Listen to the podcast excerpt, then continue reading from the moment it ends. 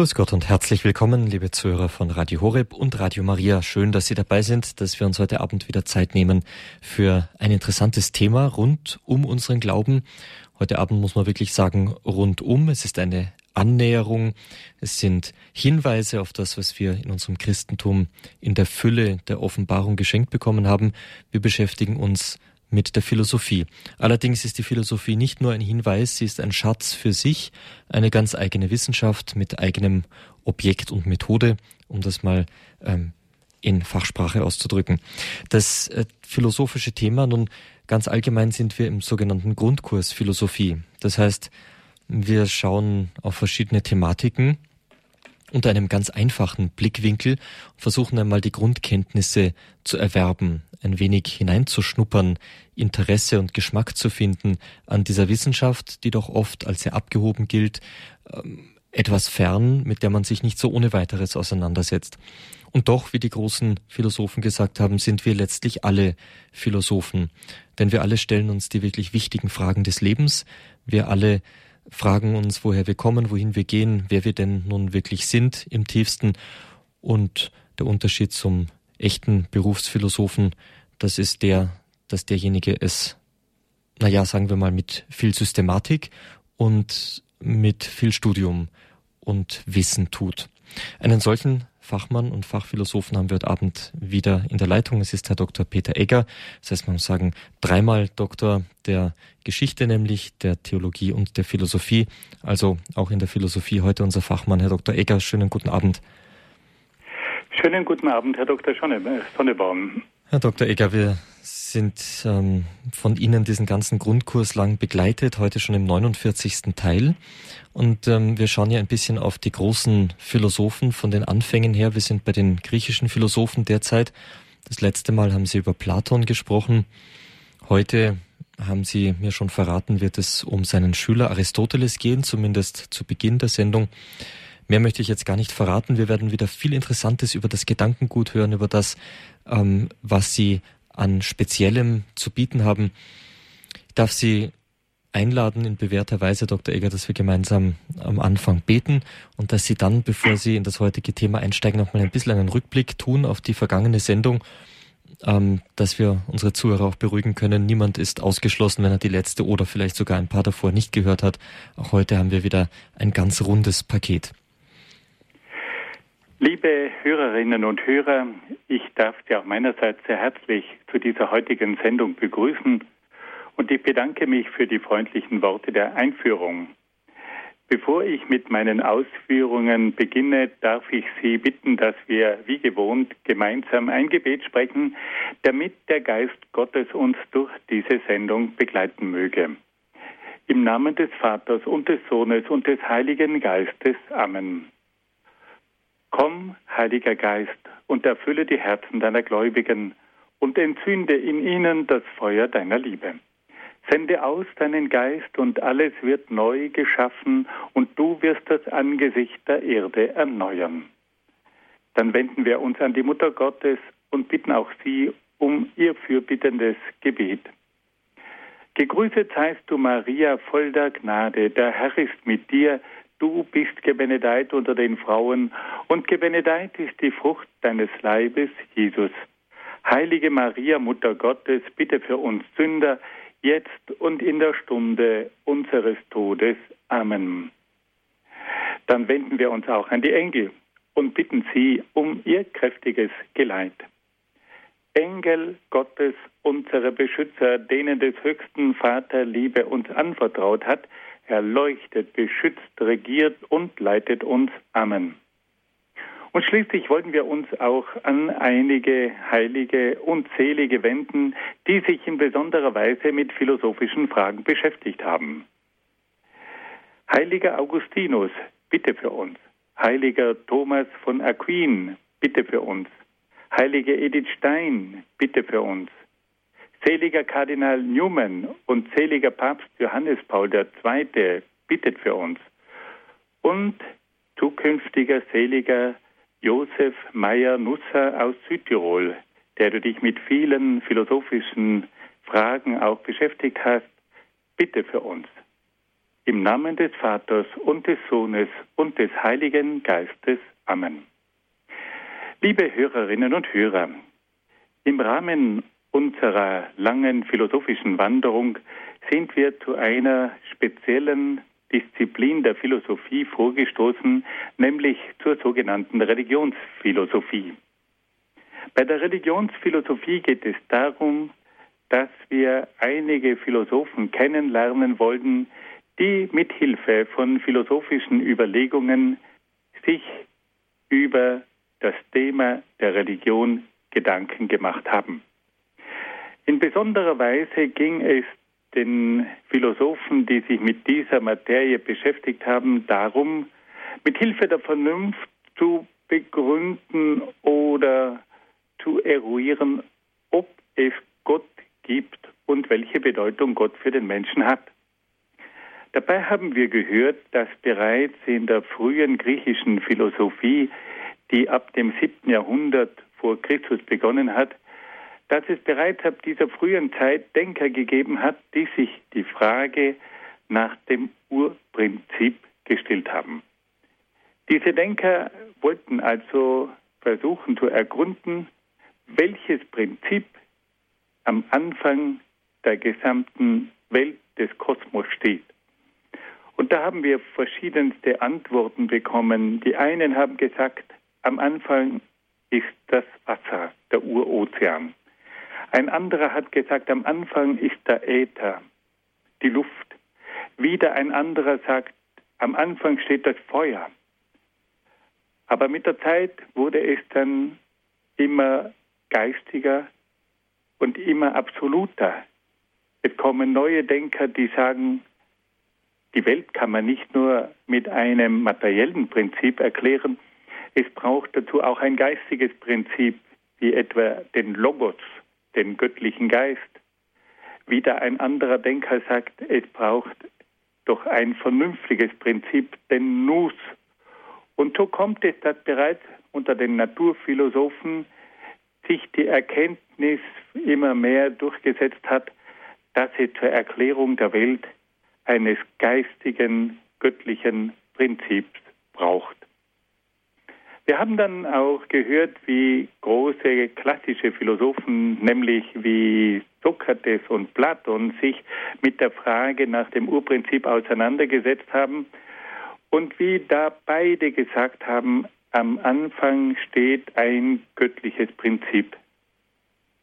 Und Sokrates fordert den Menschen auf, sich nach seinem Gewissen zu orientieren, indem sich eine göttliche Stimme manifestiert.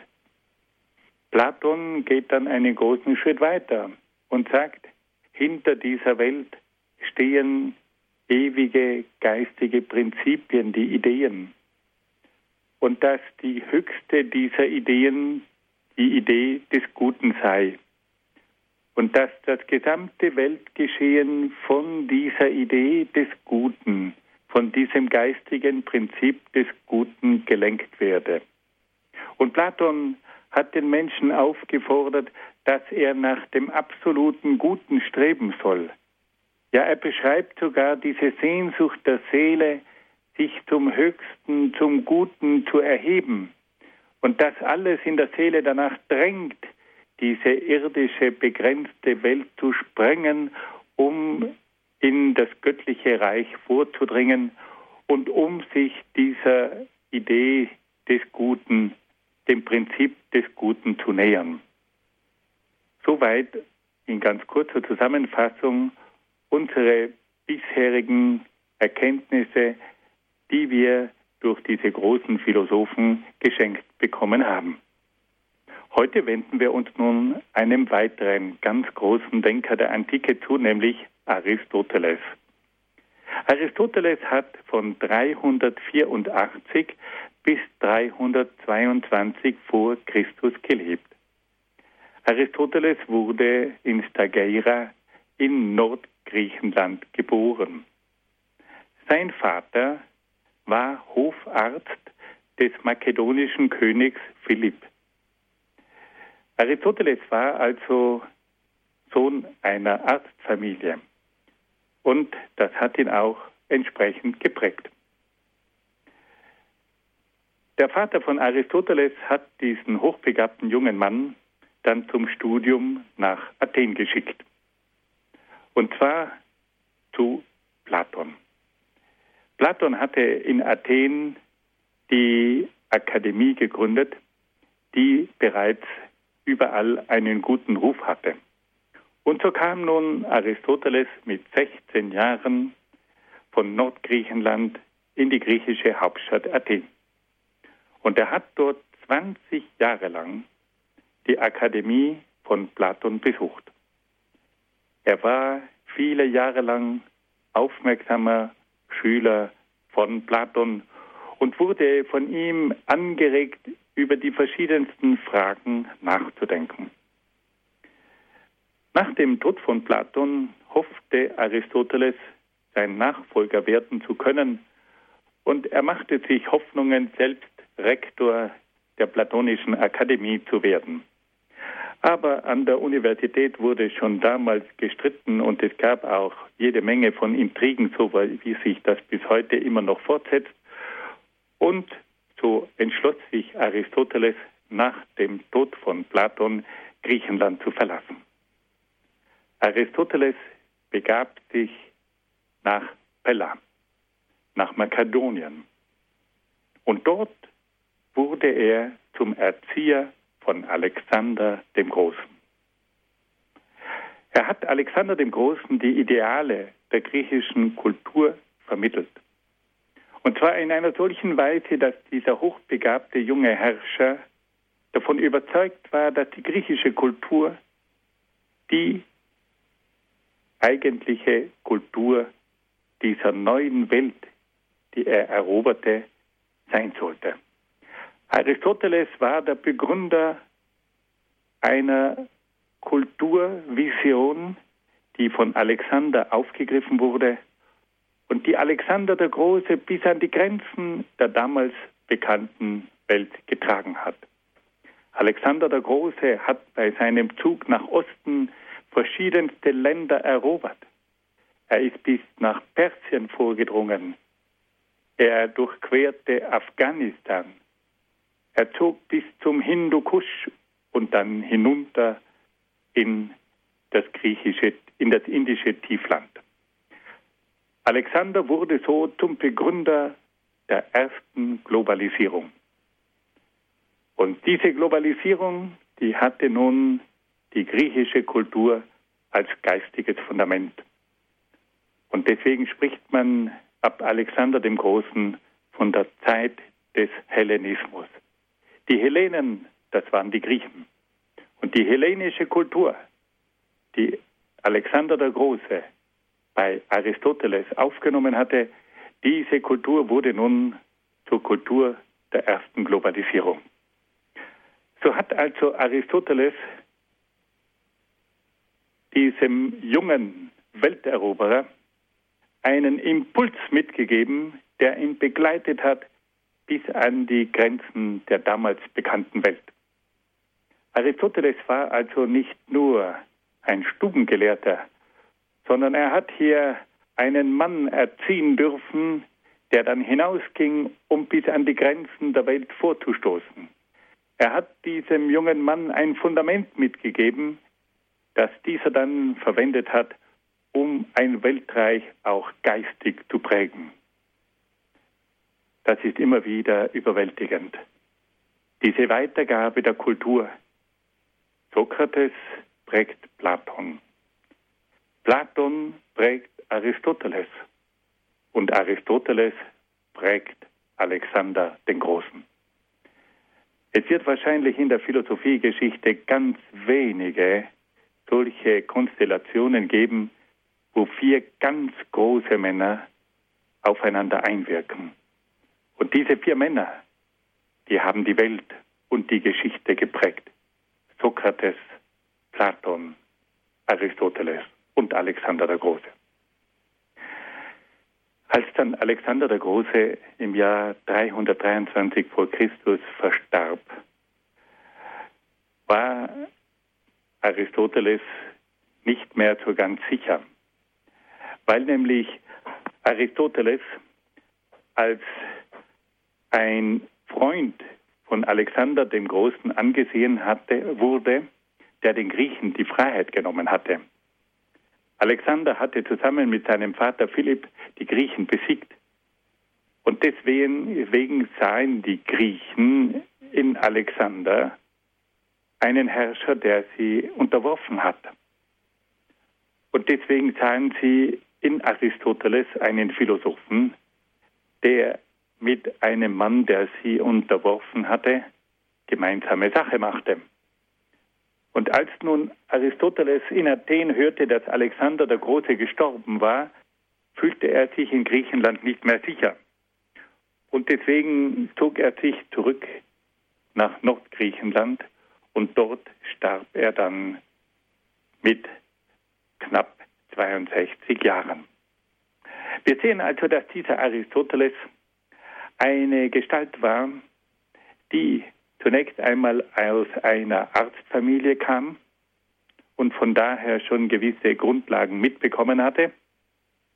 Er war dann 20 Jahre lang Schüler von Platon, dann war er mehrere Jahre lang Erzieher von Alexander dem Großen.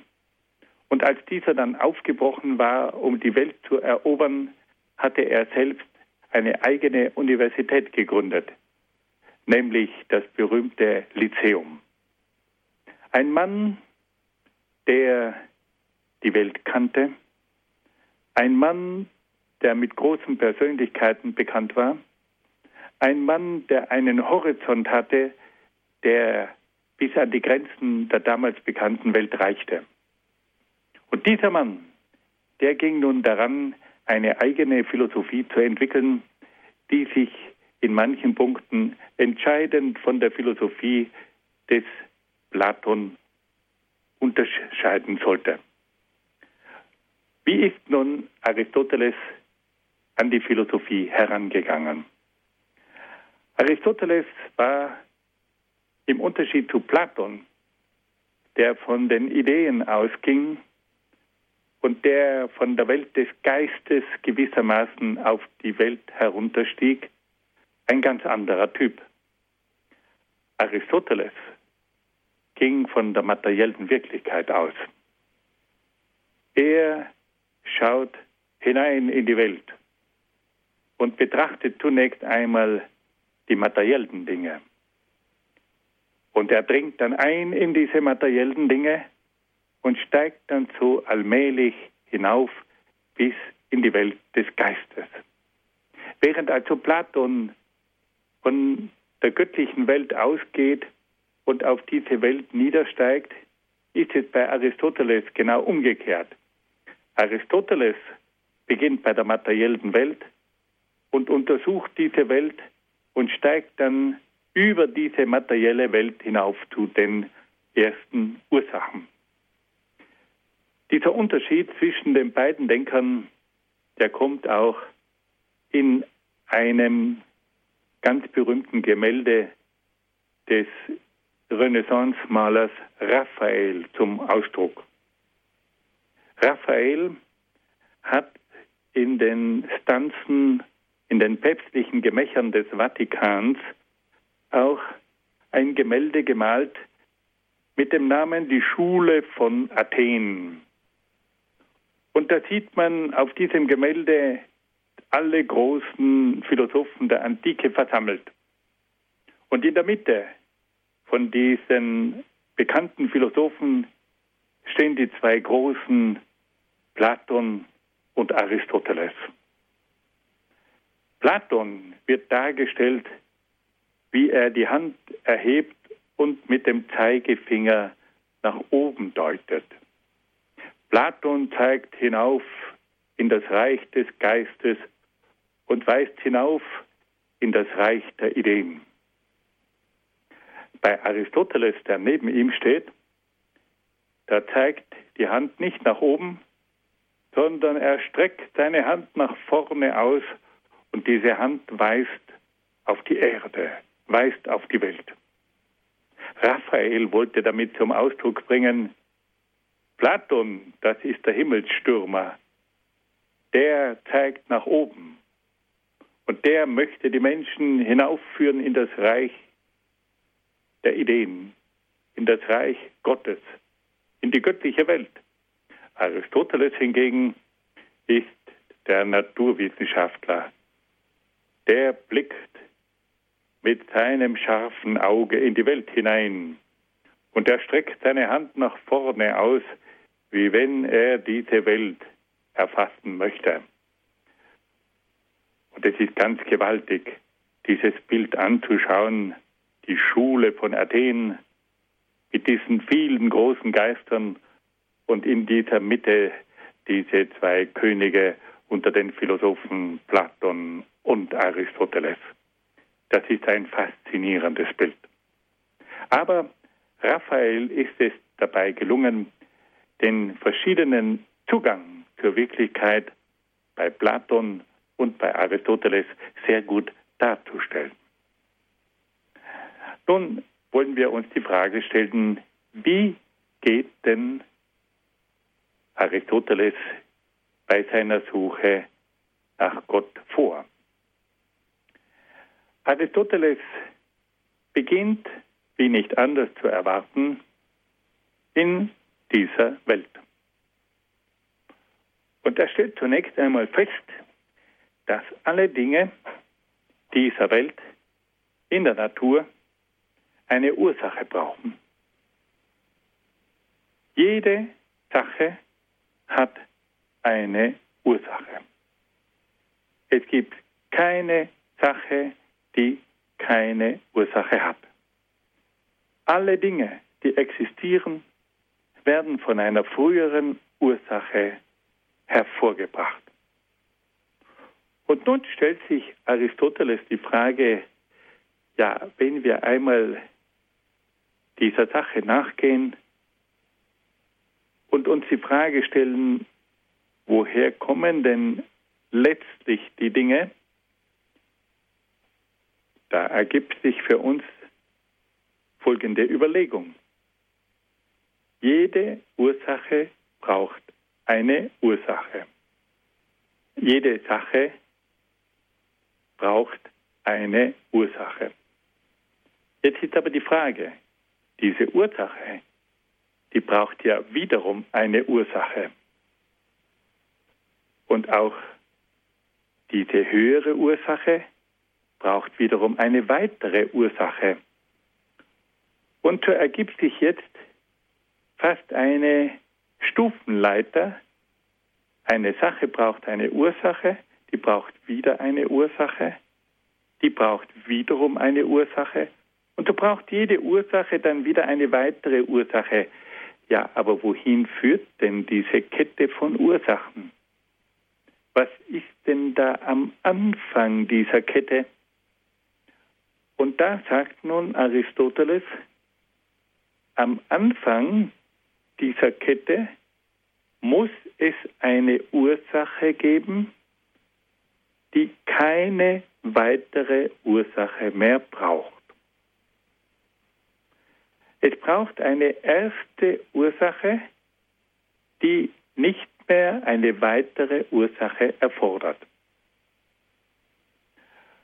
Und da sagt nun Platon, äh, Aristoteles, dass diese erste Ursache, die keine weitere Ursache mehr braucht, eine absolute Ursache sein muss. Was heißt denn jetzt eine absolute Ursache. Absolut heißt losgelöst. Absolutus heißt losgelöst. Das heißt nun, dass eine absolute Ursache eine Ursache ist, die von jeder früheren Ursache losgelöst ist. Oder drücken wir es anders aus. Die erste Ursache ist unabhängig von einer weiteren Ursache. Sie ist absolut. Aristoteles behauptet also, dass man am Anfang dieser langen Kette von Ursachen eine Ursache annehmen muss, die keine weitere Ursache mehr braucht. Und eine solche Ursache nennen wir eine absolute Ursache, eine Ursache, die von jeder früheren Ursache losgelöst ist. Nun kann sich manch einer vielleicht denken, ja, es könnte doch so sein, dass diese Kette der Ursachen immer weiter zurückreicht und eine Ursache erfordert die nächste und das könnte doch ins Unendliche weitergehen. Und Aristoteles sagt, nein, das geht nicht. Warum denn nicht? Weil nämlich diese Kette von Ursachen nie beginnen könnte, wenn es nicht am Anfang eine Ursache gäbe, die unabhängig ist. Wenn also jede Sache immer wieder eine weitere Ursache braucht und immer weiter und immer weiter und immer weiter, dann muss man sagen, dann könnte diese Kette nie beginnen.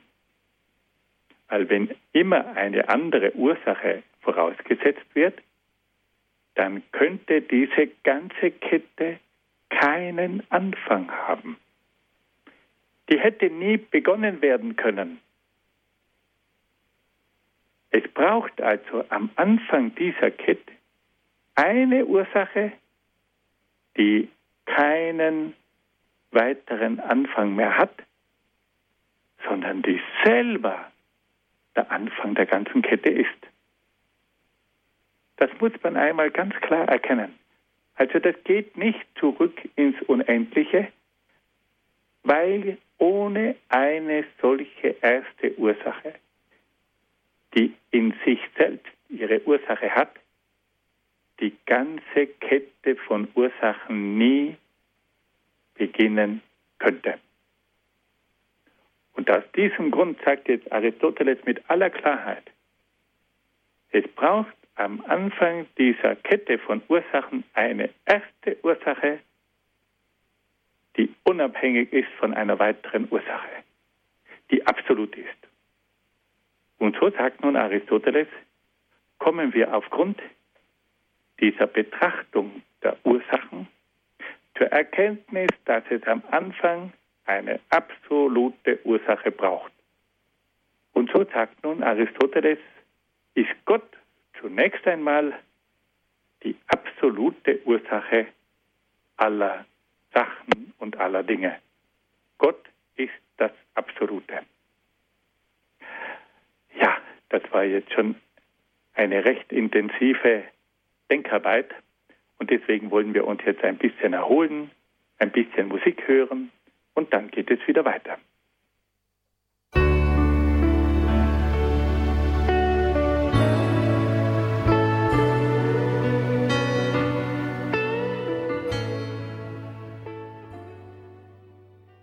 Grundkurs Philosophie in der Sendereihe Credo hier bei Radio Horeb und Radio Maria. Schön, dass Sie dabei sind, liebe Zuhörer. Unser Referent ist Herr Dr. Peter Egger aus Brixen in Südtirol. Er hat uns am heutigen Abend im Grundkurs Philosophie und der Unterüberschrift Religionsphilosophie einen weiteren Denker der griechischen Kultur nahegebracht oder er ist dabei, uns ihn nahezubringen, nämlich Aristoteles, den Schüler des Platon, der wiederum Schüler von Sokrates war, Aristoteles seinerseits Lehrer von Alexander dem Großen, der die hellenistische Kultur in die weite Welt getragen hat, die er eben von Aristoteles gelernt hatte. Wir haben vom Leben von Aristoteles gehört, Lebensdaten 384 bis 322 vor Christus in Griechenland. Und wir haben bereits gehört, dass die Philosophie des Aristoteles genau umgekehrt läuft wie die von Platon, Platon ging vom Reich der Ideen, die über der Welt stehen und die Welt als ihr Abbild erzeugt haben, aus, um von daher die Welt zu verstehen. Aristoteles macht es genau umgekehrt. Er sagt sich, was wir vor den Augen haben, das ist uns das Nächste. Das schauen wir uns genau an und das wird uns dann auch nach oben führen. Gesagt, getan war sein erster Zugang zu dem, was man Gott nennen könnte, derjenige über die Ursachen. Er stellte einfach fest, so haben wir von Herrn Dr. Ecker gehört, dass jede Sache, jedes Ding, alles irgendwie verursacht ist, sich nicht selbst erzeugen kann, sich nicht äh, sich selbst verdankt. Und in dieser Verkettung, dass jede Sache eine Ursache braucht, äh, kommt man bald zu dem Dilemma, dass eine unendliche Kette von Ursachen nicht einfach in der Luft hängen kann, sondern irgendwo festgemacht sein muss an irgendeinem Fixpunkt, denn sonst würde es diese Kette überhaupt nicht geben. Denn während wir noch darüber nachdenken, ähm, ob denn die Kette nicht vielleicht doch unendlich sein könnte, wären wir eigentlich gar nicht. Ein bisschen diffizil, aber ähm, ich, ja, bis zum Ende der Sendung haben Sie noch Zeit, dann können Sie mit Herrn Dr. Egger darüber ins Gespräch kommen. Ich darf Sie bitten, Herr Dr. Egger, dass Sie jetzt weitermachen mit diesen spannenden Fragen, wie wir uns denn von der Natur aus mit Aristoteles Gott nähern können.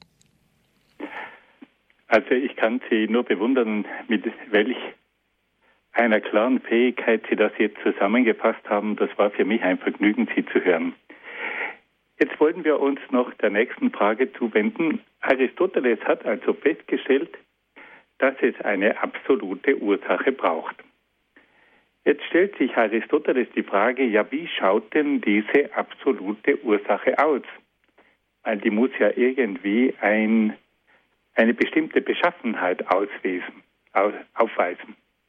Und jetzt sagt Aristoteles Folgendes. Die erste Ursache ist das absolute, unveränderliche unvergängliche und absolute Sein. Also er sagt, die absolute Ursache ist das Sein. Was meint jetzt Aristoteles damit? Aristoteles sagt, dass alles das, was ist, im Sein verankert ist.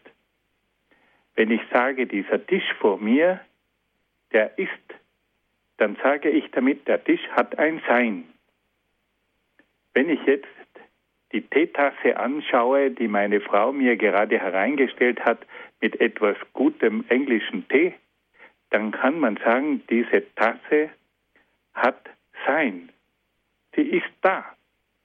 Und überall dort, wo wir etwas sehen, können wir sagen, diese Dinge sind da diese Dinge haben Sein.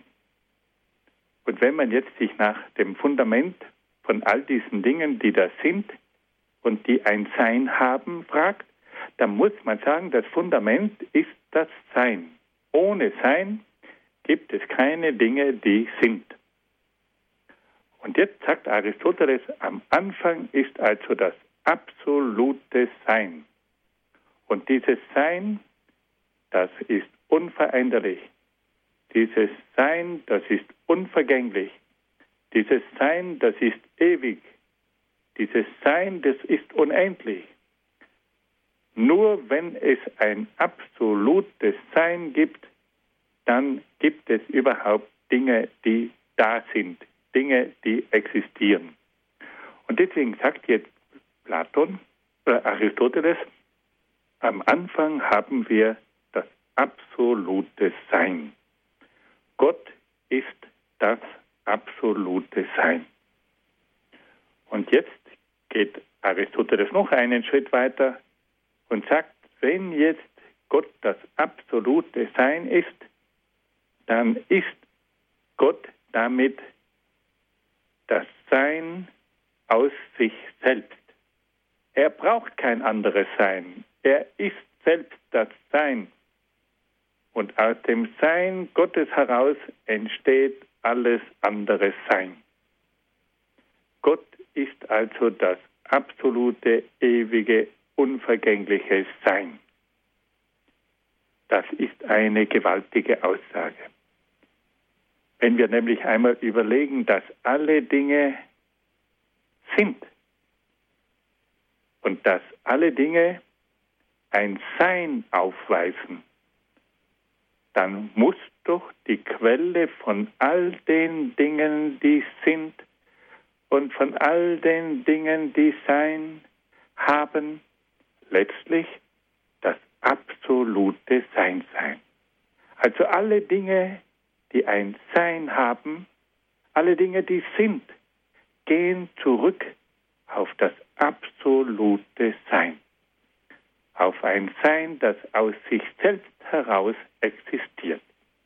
Und so kann nun Aristoteles sagen, dass vom philosophischen Standpunkt aus die erste Ursache, die absolute Ursache, das absolute Sein ist. Wenn wir darüber nachdenken, dann können wir sagen, Gott ist das absolute Sein. Und das können wir auch in unserer christlichen Religion sagen. Vom philosophischen Standpunkt aus gesehen ist Gott das absolute Sein. Und als absolutes Sein ist Gott die Ursache von allen Dingen, die sind. Und es gibt kein einziges Ding, das ist, das nicht zurückgeht auf das absolute Sein Gottes. Gott ist also die absolute Ursache und als absolute Ursache ist er das absolute Sein, von dem alle Dinge ihr Sein erhalten. Jetzt geht Aristoteles aber noch einen weiteren Schritt weiter. Er stellt sich jetzt die Frage, Gott ist das absolute Sein und jetzt kommt er zu dieser Frage, ja, aber wo ist denn dieses absolute Sein? Ist dieses absolute Sein in der Natur? Ist dieses absolute Sein im Kosmos? Ist dieses absolute Sein in der Welt? Und da sagt er nun, dass das nicht möglich sei, weil alle Dinge in der Welt sind nicht absolut. Und alle Dinge im Kosmos sind nicht absolut.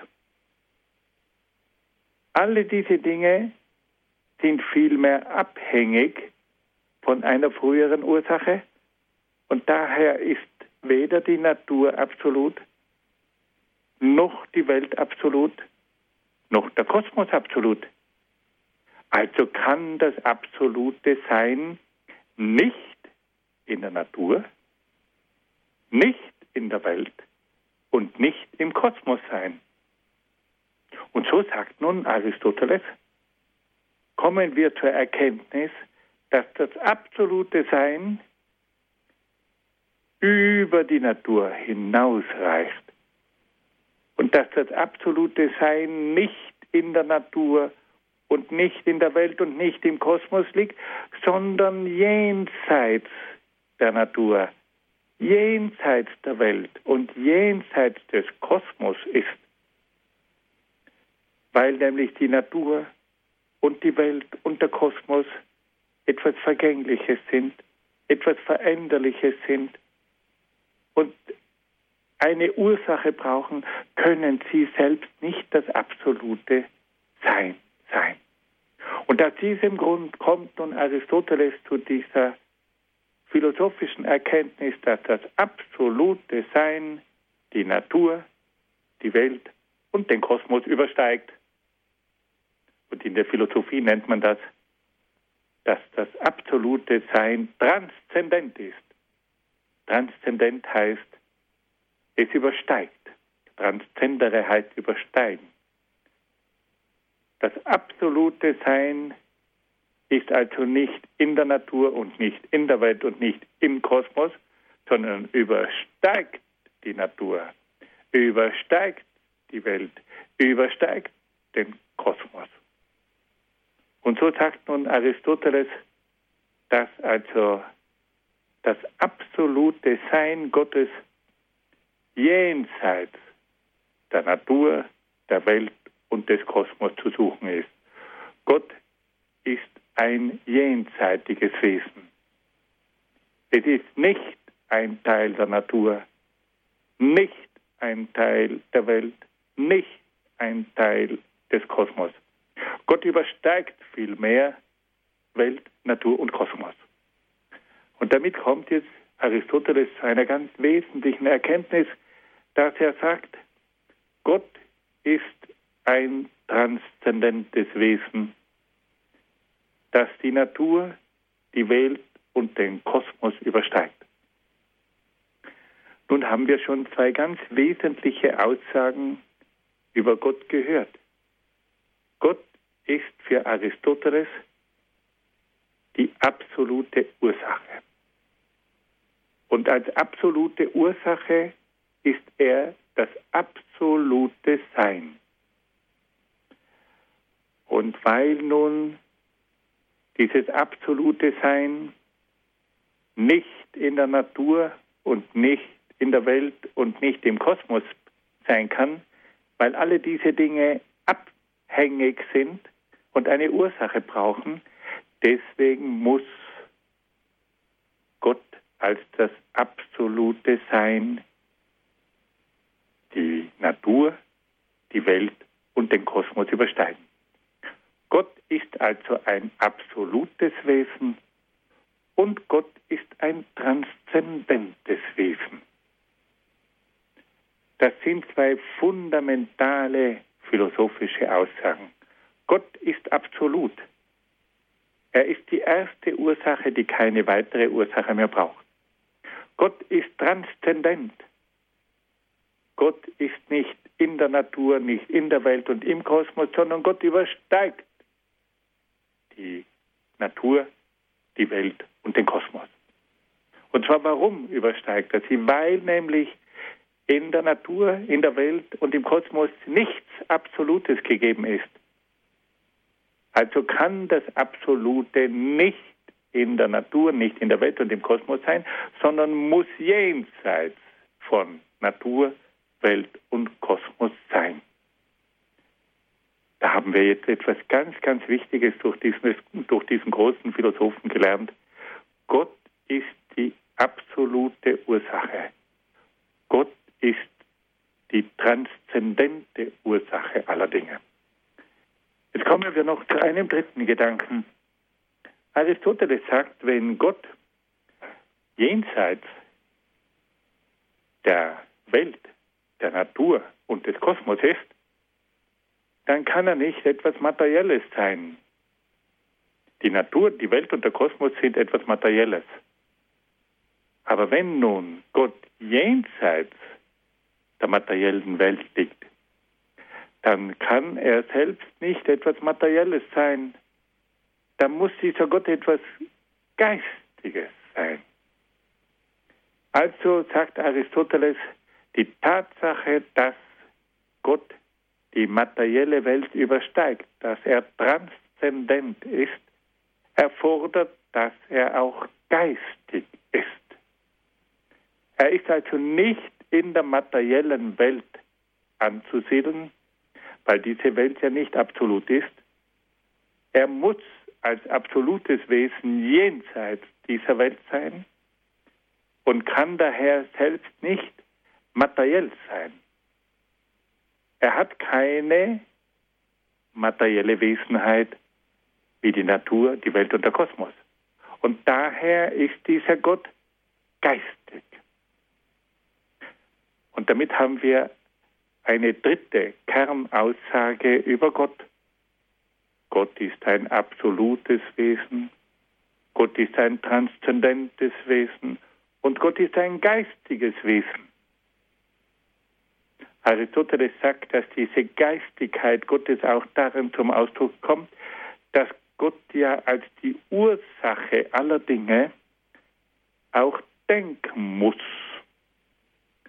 Es braucht zur Erklärung der Welt ein geistiges Prinzip, das denken kann.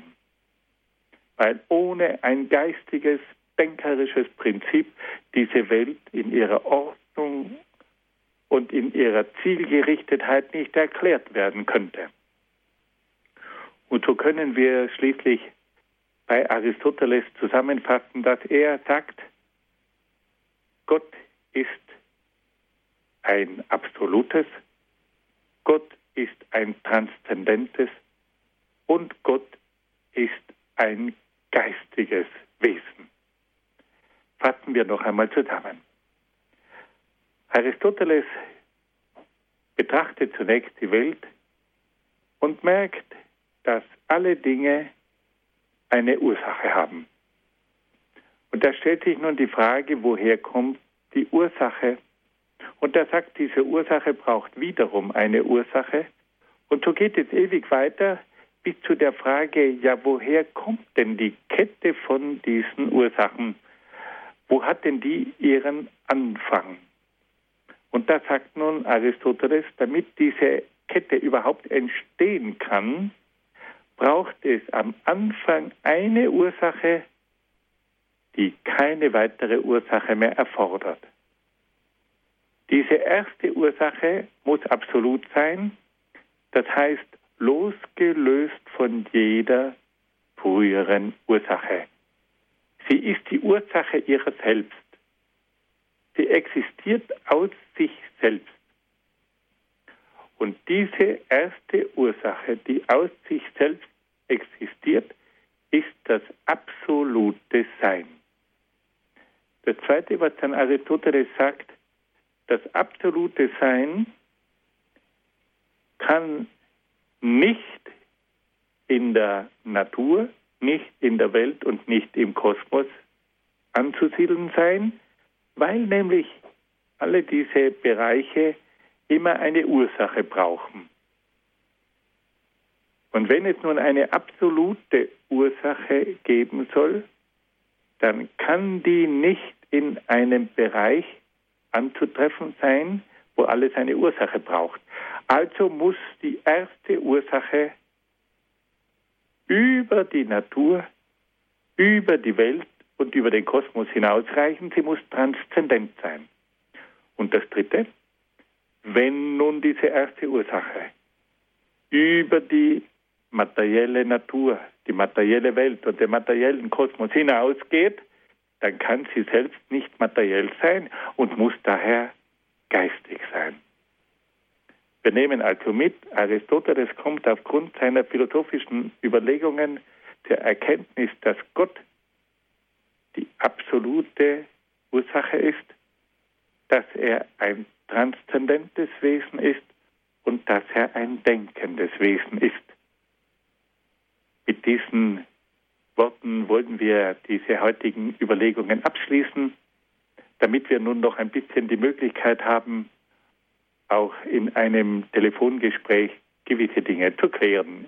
Ich gebe zurück an Dr. Sonneborn.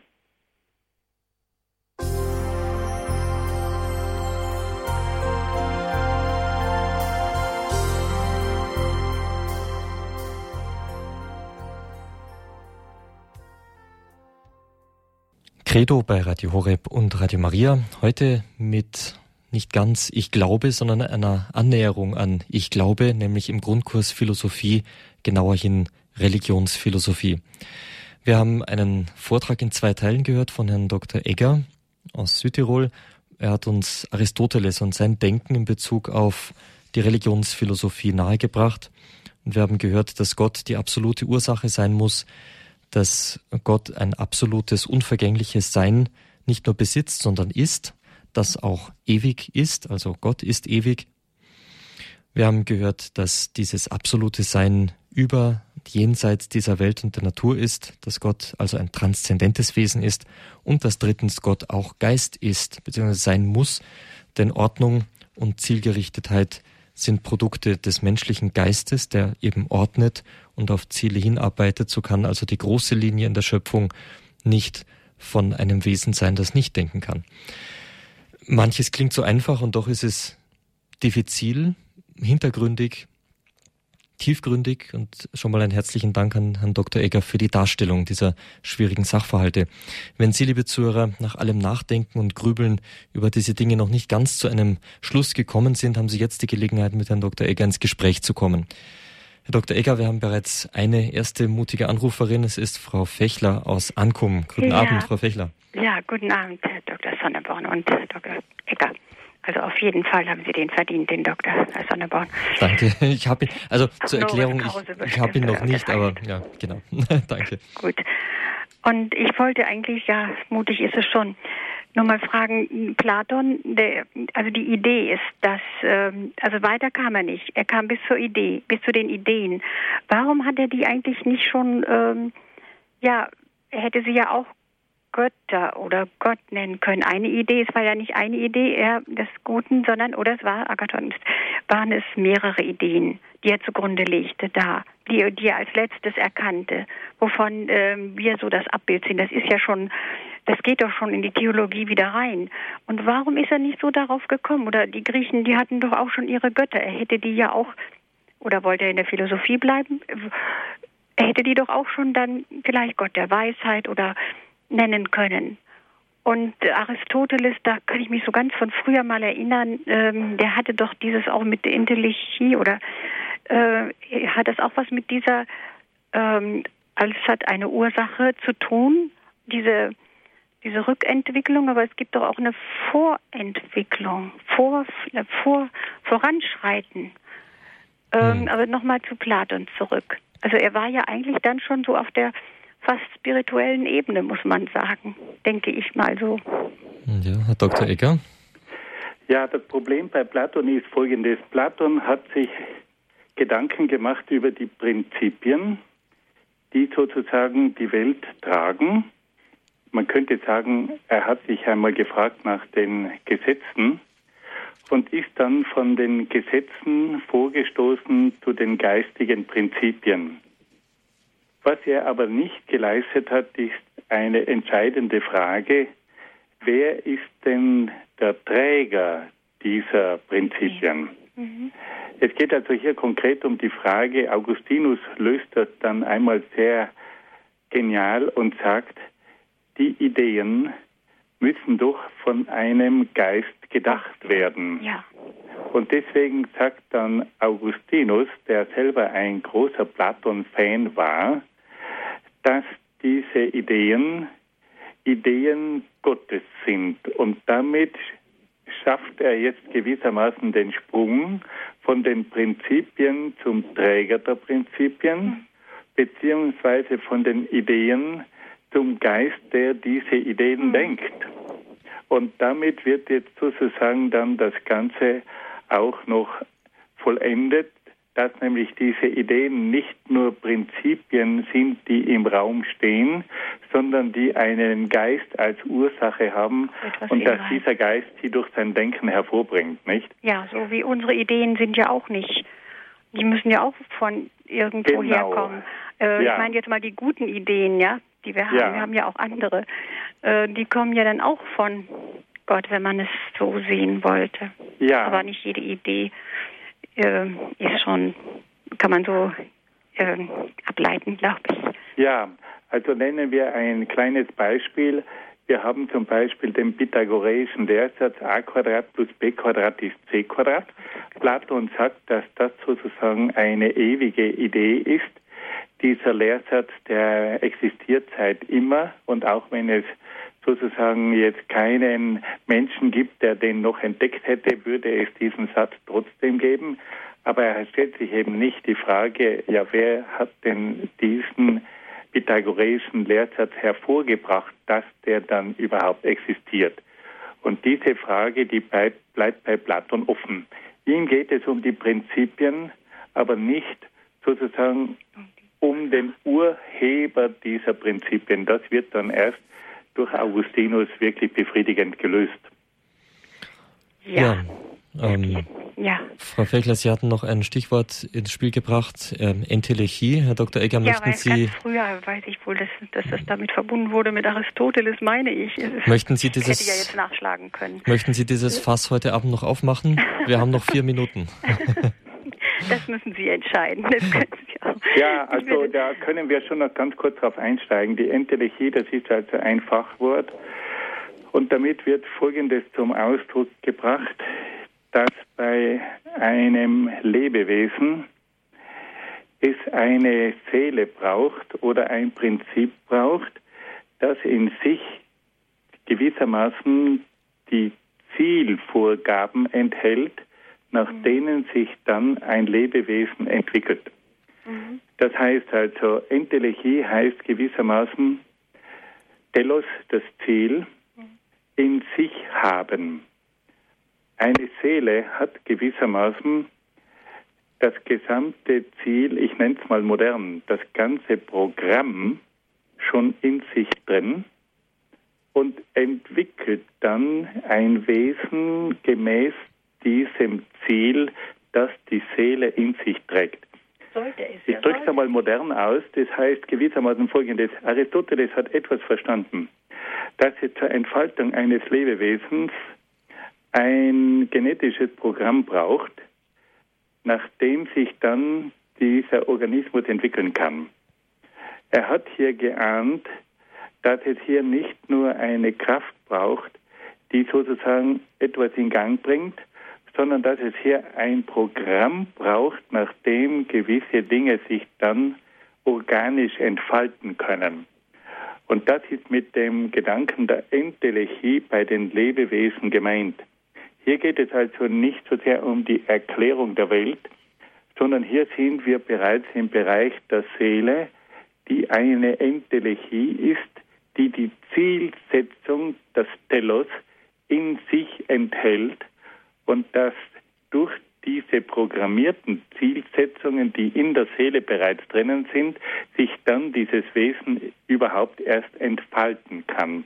Man könnte sagen, also das ist die Vorwegnahme von einem, äh, von einem genetischen Programm, wobei hier mit Seele natürlich mehr gemeint ist als nur Genetik, damit Entfaltung möglich ist. Aber hier sind wir jetzt äh, in einem speziellen Bereich, nämlich in der Erklärung der Lebewesen. Und man kann das also nicht einfach auf Gott übersetzen, dass Gott sozusagen eine Entelechie sei, weil dann müsste sich ja Gott erst entwickeln und das kann nicht sein. Aber dass Gott im Bereich des Lebendigen in der Form der Seele ein Programm vorgibt, nachdem sich dann die Lebewesen entwickeln können. Können mit der Gnade Gottes. Ja, ja vielen Dank, Frau Fechler, für diese beiden und Fragen. Guten Abend. Guten Abend, alles Gute Ihnen. Wiederhören.